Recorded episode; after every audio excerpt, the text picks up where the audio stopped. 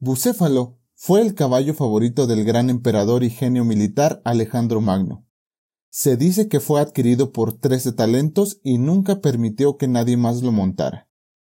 Debido a ser el caballo del gran Alejandro Magno, a su porte y a las leyendas que lo involucraban, Bucéfalo fue uno de los caballos más famosos de la antigüedad. Plutarco dice que en el año 344 a.C., a la edad de 12 o 13 años, Alejandro de Macedonia ganó el caballo apostando con su padre. Un comerciante de caballos llamado Filón el Tesalio ofreció Bucéfalo al rey Filipo II por la suma notablemente alta de 13 talentos que es aproximadamente 190 mil dólares al día de hoy. Como nadie podía domar al animal, Filipo no estaba interesado. Sin embargo, el pequeño Alejandro, al ver la majestuosidad del caballo, se interesó muchísimo en él y se ofreció a pagarle a su padre todo el dinero si fracasaba en domarlo. A Alejandro se le dio la oportunidad y sorprendió a todos sometiéndolo al primer intento habló tranquilamente al caballo y lo giró hacia el sol para que no pudiera ver más su propia sombra. Esta había sido la causa de su angustia y la razón por la que parecía que nadie podía domarlo. Bucéfalo, ese increíble caballo con inmensa fuerza y potencial, no podía lidiar con su propia sombra.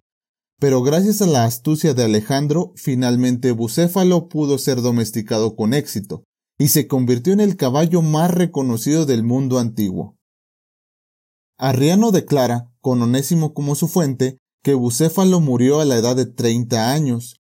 Otras fuentes, sin embargo, dan como causa de muerte no a la vejez o el cansancio, sino a las heridas mortales causa de la batalla de las Hidaspes, que fue en junio de 326 a.C en la que el ejército de Alejandro derrotó al rey Porus, el gobernante de un antiguo reino indio. Tras su muerte, Alejandro fundó rápidamente una ciudad, Bucéfala, en honor a su caballo.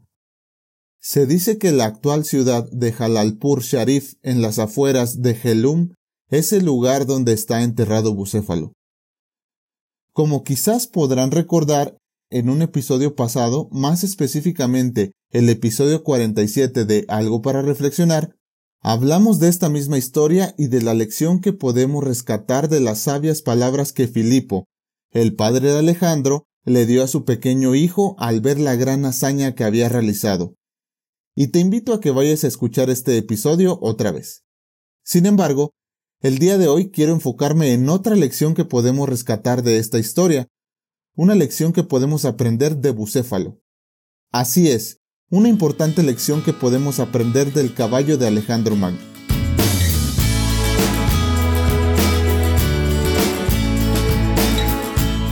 Hola a todos, mi nombre es Iván Martínez y les doy la bienvenida a un nuevo episodio de Algo para Reflexionar, el podcast para jóvenes y jóvenes adultos de IDAM. Bucéfalo Quizá el caballo más imponente, fuerte, majestuoso, valiente e impresionante de la antigüedad, como lo describen los historiadores, estaba impedido de ver todo su potencial al privarse, ni más ni menos que por su propia sombra. Él no entendía por qué ésta lo seguía a todas partes, por qué no lo dejaba en paz.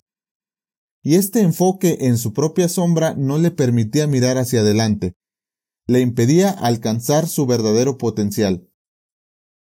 Su sombra se convirtió en su verdugo, un lastre muy pesado de cargar, y por ello Bucéfalo necesitó de un guía para superar esa limitante y convertirse en el caballo más afamado de la antigüedad. Ahora, quiero que nos preguntemos, ¿cuántos de nosotros seguimos siendo perseguidos por nuestra propia sombra? ¿Cuántos de nosotros nos limitamos a seguir adelante por el pasado que arrastramos, ¿O cuánto seguimos culpándonos por acciones que cometimos en el pasado? Esto no debe de ser así, amigos. Debemos cambiar y mejorar. Dios nos quiere perdonar y nos da la posibilidad de este perdón cuando nos bautizamos y cada vez que nos arrepentimos sinceramente ante Él de los errores que hayamos cometido en el pasado. No importa cuáles sean.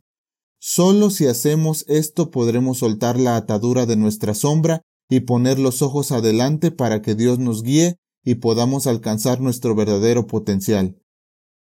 Pero, ¿qué se requiere para arrepentirnos? ¿Es solo pedir perdón a Dios por lo que hicimos y empezar a ignorar nuestra sombra? ¿O se requiere algo más? Ahora que estamos acercándonos a la Pascua, me gustaría que reflexionáramos acerca del verdadero arrepentimiento y el perdón de Dios. No importa si no eres bautizado todavía, hay lecciones importantes que todos podemos aprender al respecto. Por lo tanto, en este podcast quisiera hablar de tres puntos que nos pueden ayudar a superar nuestra propia sombra, superar lo que nos persigue y con la ayuda de Dios poder seguir adelante. Punto 1. Entender que fuimos perdonados y que nuestra pasada manera de vivir, así como nuestros pecados, fueron olvidados completamente. En Salmos 103.12 dice lo siguiente, Cuanto está lejos el oriente del occidente, hizo alejar de nosotros nuestras rebeliones. ¿Qué tan lejos está el oriente del occidente? La verdad es que es un universo prácticamente infinito, está demasiado lejos como para que podamos volver a encontrarlos alguna vez. Lo que Dios nos está transmitiendo en este pasaje es el optimismo de pensar en que cuando nos arrepentimos sinceramente, Él realmente olvida nuestros pecados y por lo tanto nosotros deberíamos hacer lo mismo. Dios quiere que desarrollemos nuestro máximo potencial, por ello es muy importante que hagamos cambios y que pensemos en el inconmensurable sacrificio que nuestro Señor Jesucristo hizo por nosotros.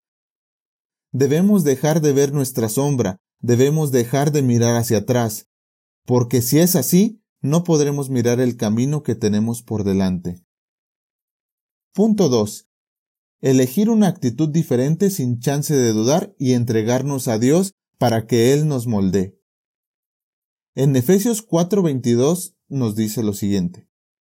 En cuanto a la pasada manera de vivir, despojaos del viejo hombre que está viciado conforme a los deseos engañosos. Versículo 23. Y renovaos en el espíritu de vuestra mente, y vestíos del nuevo hombre creado según Dios en la justicia y santidad de la verdad. Una vez que nos arrepentimos y que Dios nos perdona, debemos enfocarnos en el futuro. No podemos volver a mirar atrás, Debemos dejar atrás el lastre del pasado y ser personas nuevas. Pero, ¿cómo podemos hacerlo? Identificando aquellas cosas que nos hicieron caer y alejarlas. Debemos hacer cambios graduales o radicales si es necesario, y debemos esforzarnos por mejorar en eso de lo que nos arrepentimos. Eso solo puede pasar si nos entregamos verdaderamente a Dios, tratando de agradarlo y dejando que Él nos muestre su voluntad en todo. Solo así podremos tener una mente con un nuevo rumbo trazado y que nos permita alejarnos de los distractores o los limitantes mentales. Punto 3. No perdamos de vista el rumbo y sigamos perseverando. En Filipenses 3:13 dice, Hermanos, yo mismo no pretendo haberlo ya alcanzado, pero una cosa hago, olvidando ciertamente lo que queda atrás y extendiéndome a lo que está delante. Prosigo a la meta, al premio del supremo llamamiento de Dios en Cristo Jesús. Debemos soltar el pasado, dejar de prestarle atención a nuestra sombra y mirar hacia adelante. No importa si otras personas nos lo recuerdan o si han habido consecuencias. Dios ya lo olvidó y nosotros deberíamos olvidarlo también. Eso sí, rescatando las lecciones necesarias para no volver a caer en lo mismo.